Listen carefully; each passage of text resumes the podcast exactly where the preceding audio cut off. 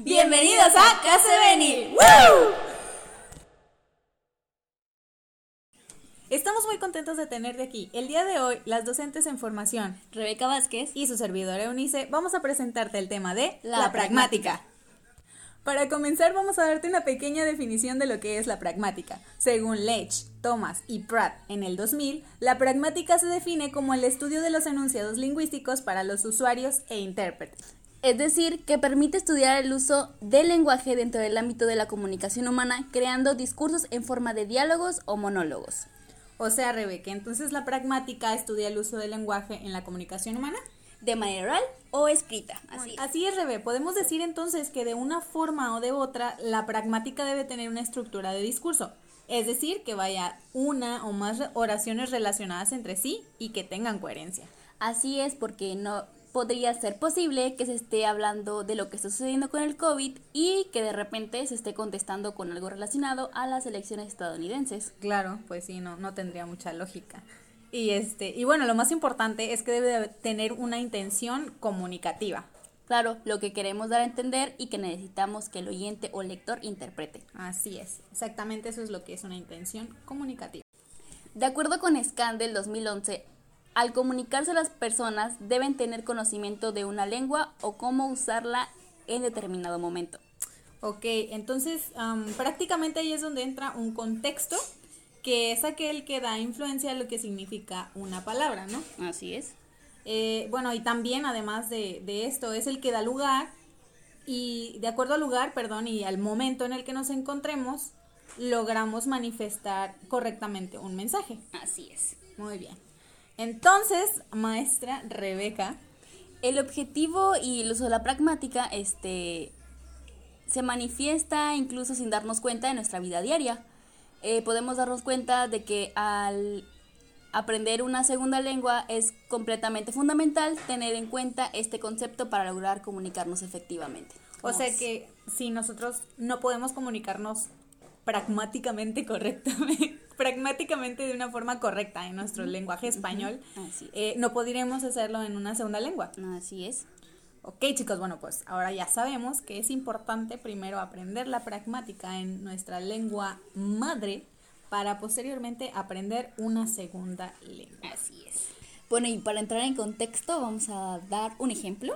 Este, no es lo mismo decir el perro tiene larga la cola a estoy en la cola del supermercado, porque pues la palabra cola se describe exactamente igual, mantiene un significado diferente debido al contexto en el que se presenta, en el- pero en el primero eh, se presenta como una extremidad y en el segundo corresponde al sinónimo coloquial de la palabra fila. Claro, si no, no me imagino decir estoy en la cola del súper y ahí literalmente ver una, una colilla de un perro, ¿no? Pero bueno, es ahí donde podemos decir entonces que entran los actos del habla. Prácticamente los actos del habla son eh, aquellos hechos que nos ayudan a emitir un enunciado con un fin comunicativo completo. Por ejemplo, lo que estamos haciendo ahorita, ¿no? Así es. Platicar de la pragmática, a lo mejor echar un poquillo de relajo, poner algunos ejemplos y que el, el- la intención o realmente lo que estamos queriendo decir se entienda. Que esperamos que se pueda decir, porque si no ya fallamos en los actos del habla. ¿no? Bueno, pero estos actos de habla se dan de tres maneras. Y para entender un poquito este, mejor de lo que vamos a hablar, tenemos a dos autores que respaldan esta información, que son Austin y Serle. No, no, no sabemos todavía cómo se pronuncia muy bien, ¿verdad? Pero eh, de acuerdo a cómo está escrito es searle en español. Eh, Rebe, ¿nos puedes ayudar con el primero, por favor? Claro que sí. Eh, Austin mencionaba que dentro de la pragmática existían tres tipos de actos de habla. El fonético, que se refiere a los ruidos. El acto fático, que son algunas palabras del idioma. Y el acto rétrico, eh, que es el uso de la fonética con sentido y referencia, pero no definidos en su totalidad. Ok, oye, entonces, este, algunos actos del habla, por ejemplo, el fonético es, no sé si alcanzan a escuchar, pero aquí al lado donde nosotros estamos, están construyendo una casa y, Así es. y este, no sé si el acto del habla ahí es que están construyendo una casa porque ahora lo entendemos, ¿verdad? Pero es nada más para poner un ejemplo. Vamos a seguir con searle. Él, por su parte, a diferencia de Austin, menciona que los actos del habla son las unidades de la comunicación lingüística que se realizan en función de reglas y en correlación en los intercambios comunicativos, donde el emisor, eh, obviamente, emite formas declarativas, preguntas, entre otras. Bueno, y entonces la diferencia de estos dos autores en sus conceptos la da Ridao en 2010 y diciendo que la distinción entre ambos actos de habla radica en la correspondencia y o no entre la intención comunicativa y el significado literal. Claro, porque una cosa es lo que intentas decir y otra cosa es lo que eh, pues la otra persona interpreta como que quieres mencionarle de una manera literal, porque por ejemplo si le dices a alguien, ay no estoy bien cansado, este voy a caer muerta en la cama, ¿no? Así como que, ¿qué onda, vato? ¿Te vas a morir? ¿Te vas a morir ahorita ya, en este momento? no, ¿verdad? O sea, simplemente la intención es decir, oye, estoy muy cansado, voy a caer rendido en la cama, ¿no? Posiblemente me duerma. Y no, despierte en un buen rato. sí, claro, o sea, me voy a desconectar de todo, ¿no? A eso se refiere con muerto. No que literalmente, pues, se va a morir y ya no va a despertar no, claro pues no. no. Qué triste sería eso. Ok, bueno, entonces, eh, Rebe, ¿cómo podemos decir que esto de la pragmática ya vimos lo que significa, ya vimos más o menos cómo se usa o la importancia de, esta. Entonces, nosotros como docentes, ¿qué nos importa la pragmática? qué nos va a servir? Pues debemos de entender, la verdad, que tanto la pragmática como los actos de habla son muy importantes, ya que estaremos en comunicación constante con nuestros alumnos este, al brindarles la información para su mayor aprendizaje.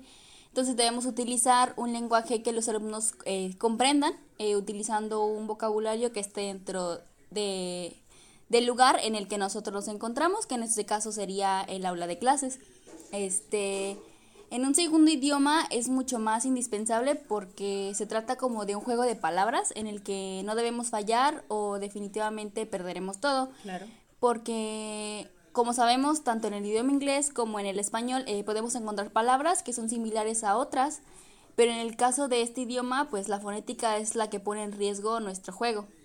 Pues tenemos que saber pronunciar bien las palabras para no dar un mal mensaje.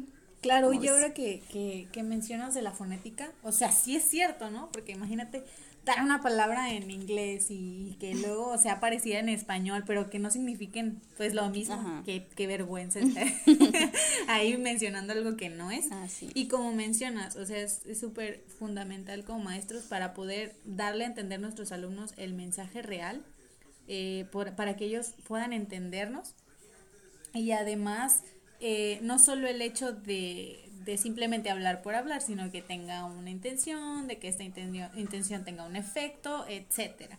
Y, y en una segunda lengua más, porque capaz que terminamos hablando y todo mocho, y suena así como yo querer water, ah, no es cierto. Entonces, sí, o sea, tener como la conciencia de que debe tener, como ya mencionamos, coherencia, cohesión, que debe de ir en un orden y, todo este asunto. Entonces, la pragmática es la base de la lengua, de cualquier lengua, ¿no? Exacto. Y bien, pues con esto vamos a concluir este, esta parte de la pragmática. Eh, esperemos que les haya servido y les sirva en su formación como docentes.